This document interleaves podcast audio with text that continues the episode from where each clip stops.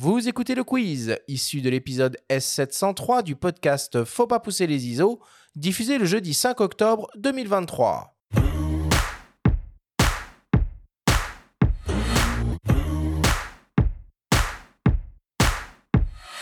Jean-Pierre, le principe du quiz est très simple. Nous avons reçu des questions de la part de nos auditeurs qu'ils t'ont posées via notre compte Instagram, en lien ou non avec le sujet de cette émission. Nous en avons sélectionné quelques-unes et tu vas avoir seulement 30 secondes et pas une de plus pour tenter d'y répondre le plus clairement possible. As-tu bien compris la consigne? Oui, chef. Première question qui nous vient d'un dénommé Toto quel a été le portrait le plus dur à réaliser ou finalement celui qui t'a procuré le plus d'émotions? Alors, c'est pas la même chose.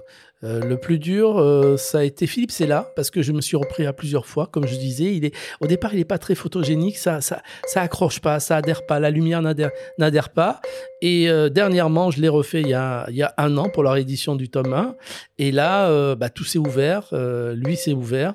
Et avec sa barbe peut-être et ses cheveux un peu dans le vent, ça a été salvateur pour ces différentes photos. Celui qui m'a le plus impressionné. Ta phrase. Et puis celui qui m'a le plus impressionné, l'interview euh, qui m'a procuré euh, le plus d'émotions, c'est euh, ce, joueur qui a été membre de l'équipe de France, Venditti, qui a joué à Bourgoin et à Brive.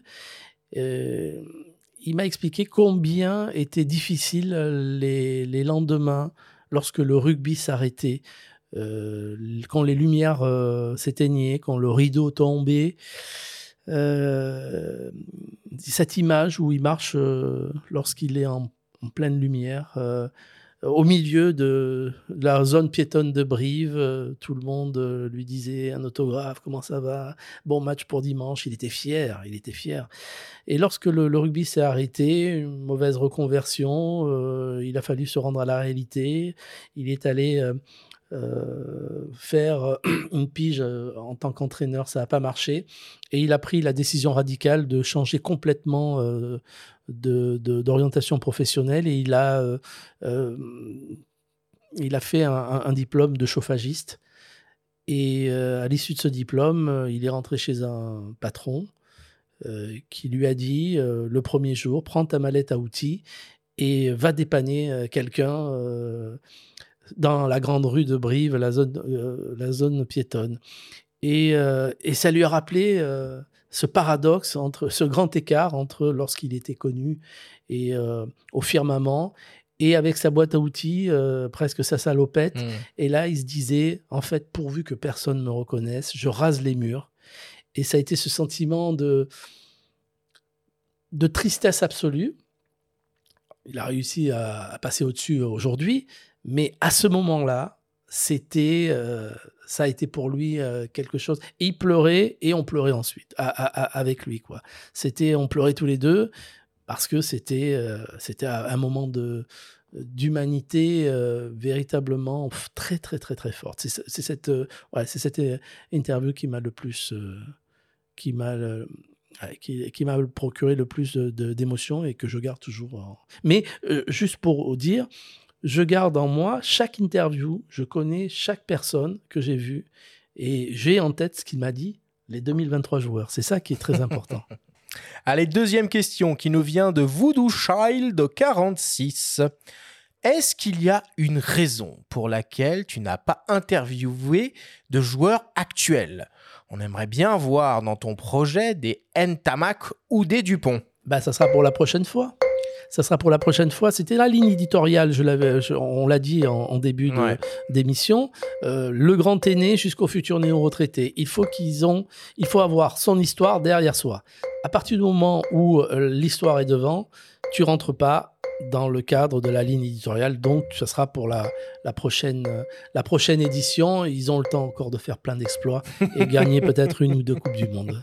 Et donc, ce sera pareil pour ton projet à l'échelle mondiale. Ah ce sera des gens. Euh, qui sont plus en activité non plus. Ah si si si si. Ah, ça peut être des oui oui là c'est un projet autour de la Coupe du Monde. Ça peut être des grandes légendes comme des des, euh, des, des, monstres euh, absolus qui sont encore en activité. Là il y aura pas euh, il y aura pas d'histoire derrière devant ou sur le côté. Ok ok.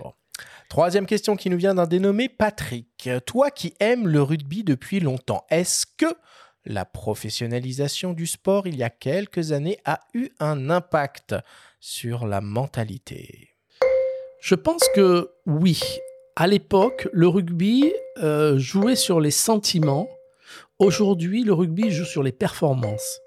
Euh, à partir du moment où on dit ça, on imagine bien la grande différence qu'il y a.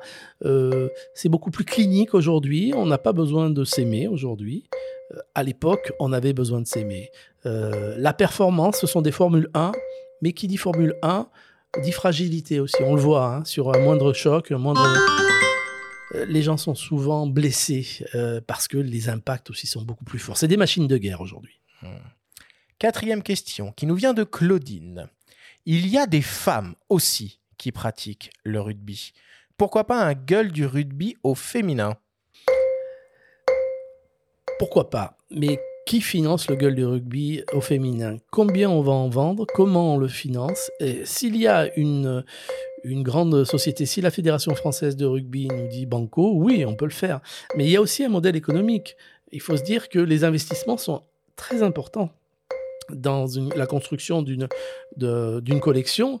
Euh, donc à partir de là, si on vend 200 exemplaires, euh, euh, un livre avec D'abord, est-ce qu'on connaît euh, des, des, femmes qui jouent au gueule du rugby? Il n'y en a pas beaucoup.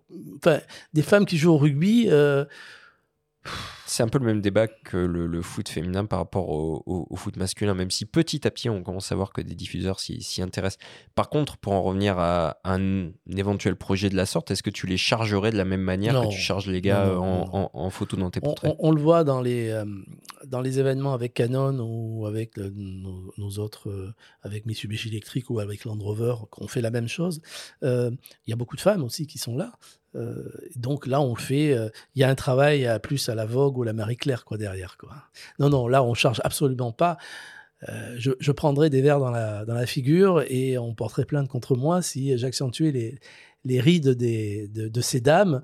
et le bouton de, de, Non, il faut tout effacer. Elle va savoir peut-être que les rugby women sont justement plus ouvertes là-dessus. Oui, mais les, les, les, femmes qui viennent sont avant tout des femmes. Hmm. Donc, il euh, y a quand même le côté féminin qui l'emporte sur le côté ballon. Bon, et pour terminer, Patrick Chapuis, le président de Canon France, rien que ça, a souhaité te poser une question. Jean-Pierre, on vient de vivre ensemble un moment exceptionnel. Un moment rare au siège de Canon France à l'occasion de la réunion des plus grands joueurs de rugby français de ces 50 dernières années, qui sont tous passés devant ton objectif. C'était notre 15 de légende à nous. Il y avait beaucoup d'émotions lors de cette journée qui restera définitivement gravée dans nos mémoires. Mais au fond, qu'est-ce qui t'a le plus touché lors de cette rencontre? Je dirais, et je ne veux pas faire de forfend, de, dire. Euh, euh, ce qui m'a le plus touché, c'est la rencontre avec Patrick Chapuis. Un président d'une grande marque euh, mondiale, fou de rugby, et comme disait Rock Lorrain, c'est avant tout une chimie euh, d'êtres qui se rencontrent. Il euh, n'y a pas de barrière. Euh, c'est Patrick Chapuis. Je suis sûr qu'on se retrouvera après, lorsque Patrick aura arrêté sa carrière à Canon. On, partira sur d'autres horizons. Il y a une rencontre et ces rencontres sont éternelles. Et je pense que les joueurs, on en a parlé, elles sont toutes fabuleuses, mais là, c'est une rencontre avec Patrick Chapuis, avec Rock Laurent, et ça, c'est indestructible. Et enfin, pour terminer, une question de mes soins, une question qui tue.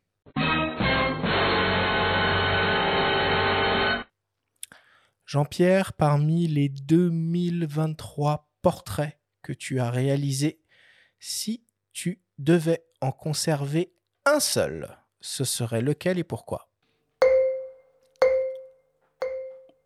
Je pense que je garderais euh, Chabal parce que techniquement, il est. je lui ai demandé de, de poser différemment. On le voit toujours comme un animal, comme euh, la bête, Chabal, ah, comme ça, avec la. Et là, c'est Chabal poète, quoi, ou Chabal beaucoup plus sensible. D'ailleurs, dans son interview, il, il en parle. Mais là, voilà, le Chabal fin, la finesse, intelligent. Bah, le Chabal qu'on trouve en une euh, du dernier euh, Fox Le Mag, hein, euh, le numéro 14, euh, dont tu signes la couverture. Merci beaucoup Jean-Pierre. On termine le quiz là-dessus.